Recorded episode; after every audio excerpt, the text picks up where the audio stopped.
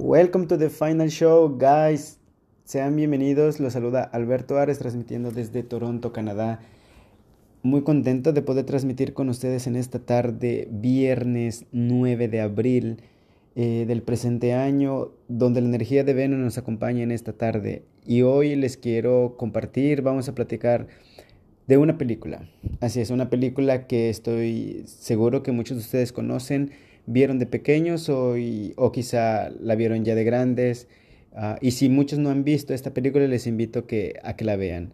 Hoy les quiero hablar de la película de Pinocho, una novela iniciática em, que yo personalmente vi esta película desde muy muy pequeño eh, y cuando tuve la, oportunidad de verla por primera vez, eh, sucedieron muchas cosas interesantes que en ese momento no tenía conciencia eh, absoluta de, lo que representaba eh, esa película. Más en, en cambio, dentro de mí sucedió algo interesante que con el paso de los años ah, pude darme cuenta de lo que había sucedido cuando yo vi por primera vez Pinocho.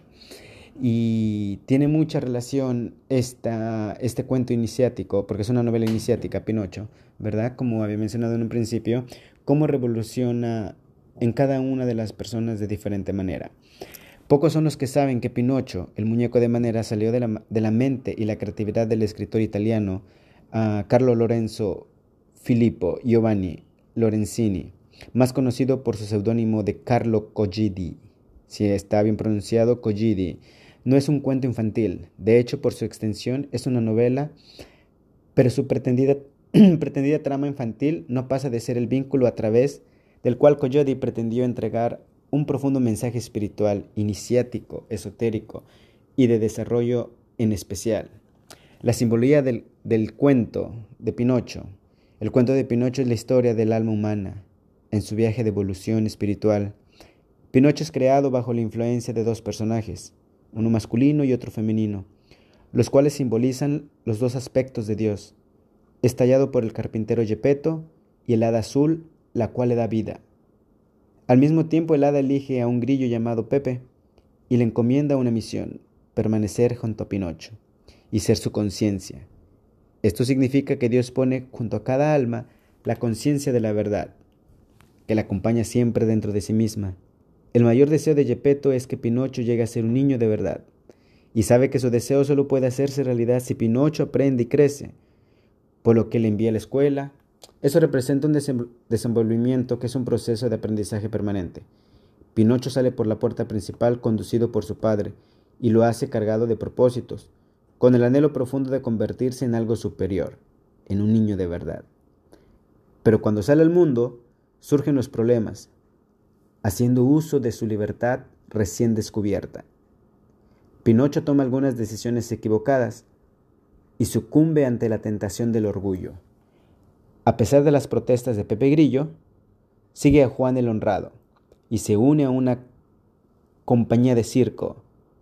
La característica fundamental del alma es el libre albedrío, que es poder en cada momento elegir. En su representación teatral, Pinocho recibe grandes aplausos y está muy contento, pero después de la actuación lo encierran en una jaula. El dejarnos llevar por el orgullo, por el yo, puede darnos placer, pero a la larga siempre produce dolor, porque esclaviza el alma. El hada azul acude a él preguntándole la causa de su encierro, y Pinocho intenta justificarse ante ella diciendo mentiras. Pero con cada mentira que le dice, le crece la nariz. Entonces Pinocho descubre que el mal no puede ocultarse y reconoce sus errores con honestidad. Arrepitiéndose de ellos, lo mismo ocurre con nosotros. Mientras nos autojustifiquemos y no reconocemos nuestros errores ante Dios y ante nosotros mismos, no podemos aprender. El hada entonces le libera y recibe otra oportunidad. Pepe Grillo está decidido a ayudar a Pinocho a no salir del buen camino. Pero tardan poco en presentarse nuevas tentaciones. Vuelve a aparecer Juan el Honrado, que le invita a la, a la isla del placer, un lugar donde los niños pueden divertirse todo el día y satisfacer todos sus deseos. Pinocho no puede resistir a la atracción de viajar a la isla, y se une al grupo. Nuestra gran tentación es no tener que esforzarnos, recibirlo todo a cambio de nada. Y ocurre que cuando Pinocho y los demás niños llevan en la isla demasiado tiempo, empiezan a convertirse en burros y olvidarse incluso de hablar. Lo mismo pasa con el alma humana, cuando se embrutece por la indiferencia y la satisfacción permanente del deseo, se olvida de quién es y de cuál es su misión. Una y otra vez Pinocho recoge lo que siembra. Sus malas acciones lo llevan a una vida desgraciada, donde el muñeco paga con sufrimiento el karma generado. Pero Pinocho se da cuenta a tiempo. Cuando descubre que le están saliendo orejas y rabo de burro, se dirige a Pepe Grillo para pedirle ayuda. Esto le salva porque Pepe Grillo sabe, que, sabe cómo puede escapar de la isla. En cuanto están libres, empiezan a buscar a Gepetto, pero vuelven a su casa y descubren que han desaparecido. Han ido a buscar a Pinocho. Esta imagen tiene una importancia fundamental y les voy a decir por qué. Pues nos da a entender que no solo buscamos nosotros a Dios, sino que Dios nos busca a nosotros también. Pinocho recibe indicaciones sobre el paradero de su padre. Podrá encontrarlo en el fondo del mar, en el vientre de una gran ballena que se tragó la barca de Chepeto. El animal marino es antiguo símbolo de la reconciliación del espíritu y de la materia. El mar es un símbolo del inconsciente. Así, el cuento nos dice que encontraremos nuestra inspiración espiritual, nuestra verdadera naturaleza, en nuestro propio yo, inconsciente, en el fondo de nosotros mismos. Cuando Pinocho y Pepe Grillo buscan a Gepetto en el mar, los traga la misma ballena. El interior de la ballena representa la cámara de reflexiones masónicas, en, muchas alegorías referente al autor de, este cuento, que también es ocupado en diferentes disciplinas este, o logias. En el vientre de este tiene lugar una alegre reunión de Pinocho con su padre, pero pronto se dan cuenta que deben escaparse para seguir juntos a la luz del día y en tierra firme. Dicho de otro modo, nuestro viaje espiritual no termina cuando empezamos a reencontrarnos con nuestras profundidades espirituales, en nuestros sueños, en nuestras oraciones o en nuestras meditaciones. El paso siguiente es llevar a este estado superior de la conciencia a la vida diaria, y eso suele ser lo más difícil. A la luz de la vela, Pinocho medita sobre su suerte y decide cambiar, dejando atrás su pasado de inconsciencia. En el cuento Pinocho tiene un plan. Se le ocurre un modo de escapar, que requiere mucha fuerza y valor, y lo consigue. Pero cuando están en el medio del mar, Gepetto parece que se va a ahogar, y Pinocho se sacrifica para salvarle. Y esta es precisamente la clave, lo que le va a hacer merecedor de ser un niño de verdad, el amor desinteresado. Cuando la necesidad del otro es más importante que la mía, cuando yo dejo de ser y yo el centro de mi vida, se abre la puerta que deja paso al milagro. Al volver Gepetto en sí en la playa, se encuentra a su lado el cuerpo sin vida de su hijo Pinocho, quien no sobrevive la furia del océano y finalmente se ahoga. Esta puerta del muñeco es la puerta mística. El profano, al ser iniciado, muy afectado, se lo lleva a casa y lo deposita en la cama, pero la acción de amor del niño, dando su vida por su padre, le ha hecho merecer ser un niño de verdad. Este resucita y se cumple así su destino ser un niño verdadero. Este cuento es el simbolismo de nuestro propio viaje de desenvolvimiento espiritual, el significado de la vida en que seguimos el proceso de, reconocer, de reencontrar nuestra verdadera naturaleza en Dios, conscientes y co-creadores. Toda la clave para ello es el amor, la ofrenda desinteresada. ¿Qué significa a su vez la renuncia al yo personal y, al, y egoísta? El propósito de la vida que compartimos todos los hombres es manifestar en lo infinito, en lo finito lo infinito, llevar lo divino al humano y dar la expresión individual a nuestras cualidades espirituales. Podemos darnos cuenta que podríamos hablar y hablar y hablar del simbolismo de esta gran novela, convertida después en película que el señor Walt Disney la puso en la pantalla grande de una manera un poco, vamos a decirlo, eh, más entendible para todas aquellas almas que, están despiertas y pueden captar el mensaje desde un principio cuando comienzan a ver Pinocho. Eh, hoy realmente quise iniciar esta tarde como, como meditación profunda para que puedan volver a ver Pinocho y puedan ahora entender y comprender el mensaje profundo que tiene esta, esta novela. Eh, hoy los invito a que reflexionemos, reflexionemos cuándo fue la última vez que pudimos hablar con nosotros mismos. ¿Cuándo fue la última vez que pudimos conectar con nuestra conciencia, con nuestra mente?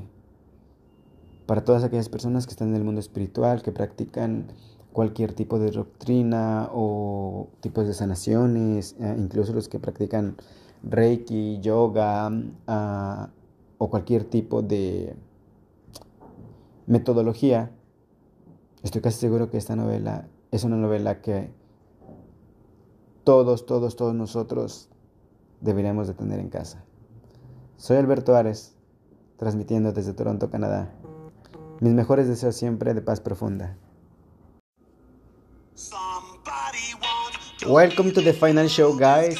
Nuevamente sean todos bienvenidos a este espacio suyo, The Final Show, donde es gracias a todos ustedes que este medio donde todos ustedes se expresan a través de esta voz, de este locutor, que simplemente soy un mensajero de todas aquellas personas que a veces no se atreven a hablar todavía en el astral, en el universo, para mostrar y enseñar y compartir esos hermosos mensajes que, que todos tenemos para contar. Y que definitivamente The Final Show es una plataforma donde seguimos creciendo y creciendo y creciendo.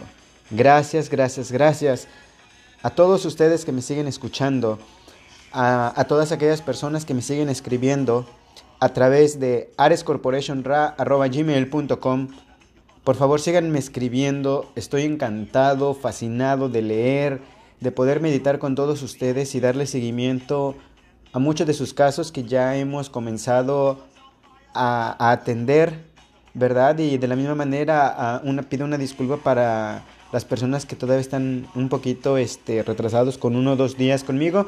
Bueno, vamos a estar en contacto con todos ustedes muy, muy pronto. bueno, el día de hoy ya saben que soy un amante de poder compartir con ustedes decodificaciones de caricaturas, películas, novelas, cuentos iniciáticos. Y hoy no es la excepción. Y todo tiene un porqué y una secuencia a cada uno de nuestros podcasts. Y bueno, el día de hoy eh, vamos a hablar de una caricatura. Una caricatura de que bueno, tiene más de 30 años esta caricatura y muchos quizá no conocerán el tema del que vamos a hablar en la caricatura, pero lo más importante es que todos van a entender el mensaje y la decodificación de esta gran caricatura eh, que vamos a hablar el día de hoy y vamos a hablar referente al tercer ojo. El tercer ojo, la glándula piñal, que es el emisor, la conexión que todos nosotros buscamos, encontramos para poder realizar todos nuestros decretos y sensaciones que tenemos en nuestras vidas. Los invito por favor a que me sigan en Instagram en The Final Show Canada, es como nos encuentran en Facebook como Alberto Ares. También nos pueden escuchar ahora todos nuestros podcasts a través de radiopublic.com, vía WhatsApp 647-627-7803. Por último, quiero agradecer a todas las personas que están en nuestro nuevo reto de 21 días de relaciones extraordinarias. Wow, chicos, excelente, felicidades, felicidades a todos ustedes. Keep up, guys, que van excelentemente maravillosamente, diría yo, mágicamente. Y bueno, para entrar en materia, como ya les dije, vamos a hablar de una caricatura. Y estoy seguro que muchos de ustedes van a conocer el inicio de esta canción. Así es, chicos. Muchos de ustedes se le harán la piel de gallina al escuchar esta canción de los Thundercats. Hace 30 años, Leonor alzó la espada del augurio. Los dibujos animados fueron creados en 1985 por Ted Wolf, quien también ideó a los halcones galácticos y otros más, que quizá en su momento vamos a poder hablar de, de alguno de ellos. Y bueno, hace 30 años el tercer planeta albergó a un grupo de felinos humanoides que abandonaron su mundo cuando estaban a punto de explotar. La historia de los Thundercats llegó a la pantalla chica el 23 de enero de 1985, imagínense, ya una década, mucho, mucho tiempo atrás, para atrapar la atención de los niños con épicas batallas entre el bien y el mal. Hoy apelamos la nostalgia al recordar estos héroes y la historia que crearon los estadounidenses Ted Wolf y Leonardo Starr con la colaboración del japonés Katsuhito Akimaya. Ahora, los Thundercats tuvieron un éxito rotundo en la pantalla chica. La serie tuvo cuatro temporadas y 125 episodios, imagínense.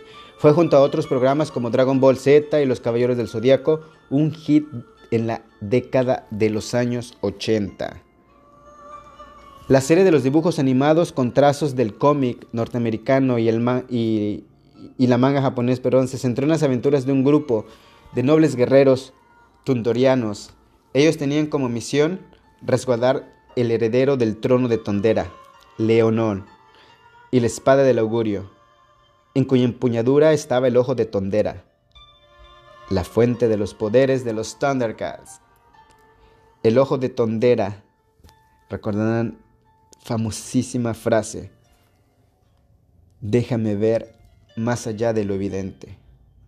Es cuando hablamos del tercer ojo. Y vamos a ver cómo toda caricatura de la que hemos hablado y cuento iniciático y novelas tiene una decodificación que siempre el secreto fue guardado en cosas tan simples y frente a nosotros. Y vamos a ver, vamos a ver, perdón, y voy a explicarles un poquito cómo esta caricatura, la decodificación, es impresionante porque habla eh, precisamente que en el antiguo Egipto los gatos recibían adoración y sacrificios. Ellos eran los protectores tanto de los vivos como de los muertos.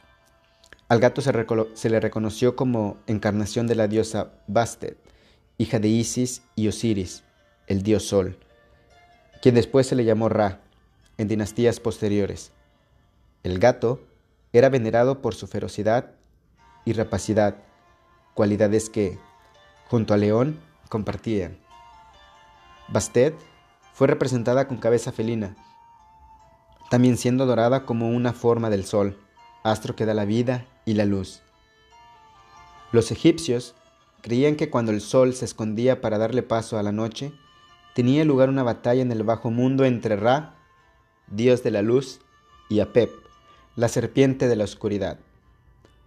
La lucha era eterna, porque aunque el dios Sol saliera cada día y derrotara a Pep, la serpiente era inmortal y se regeneraba cada día para luchar nuevamente. En un pergamino del libro de los muertos hay una viñeta en un gato enfurecido saltando sobre una serpiente y cortándole la cabeza con un cuchillo largo. Hasta aquí podemos entender que la anatomía de los héroes se basó en la creencia heroica y protectora de los gatos en Egipto y en Bastet, la diosa de la protección, de la belleza y del placer, del amor y la fertilidad.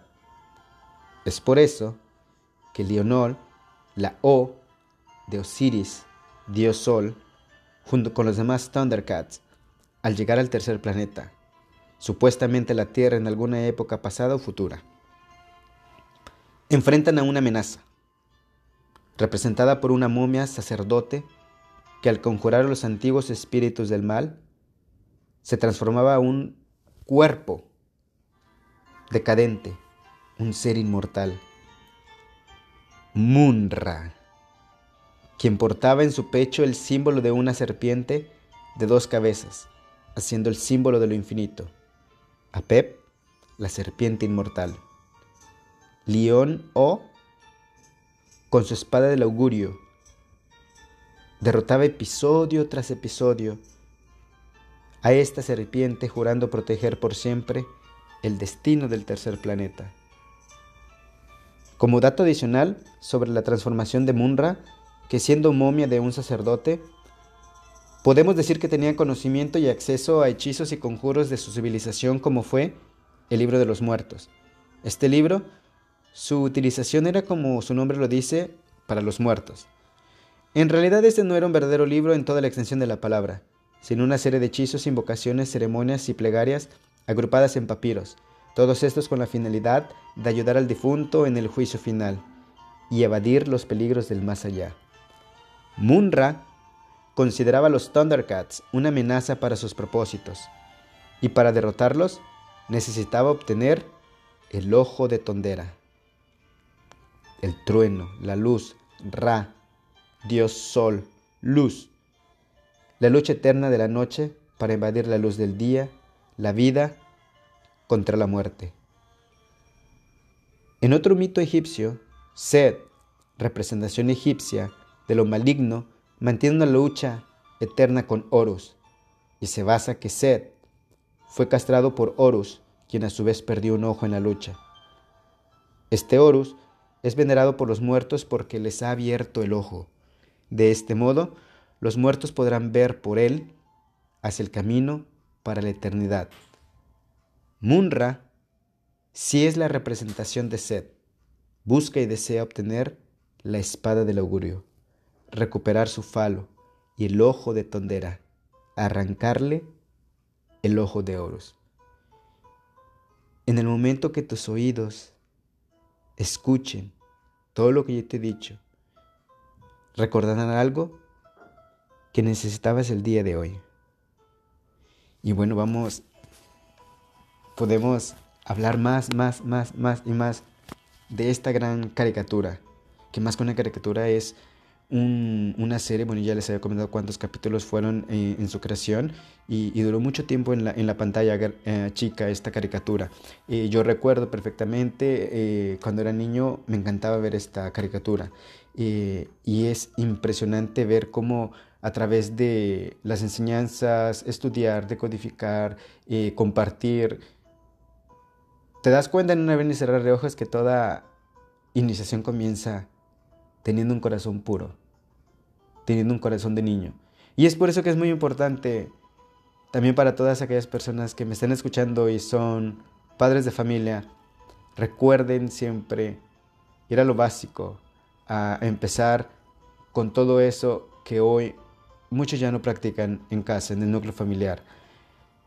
Enseñémosle a nuestros peques la magia que el universo tiene frente a todos nosotros. Vamos a enseñarle al mundo lo que es amor. Son mis mejores deseos siempre de paz profunda.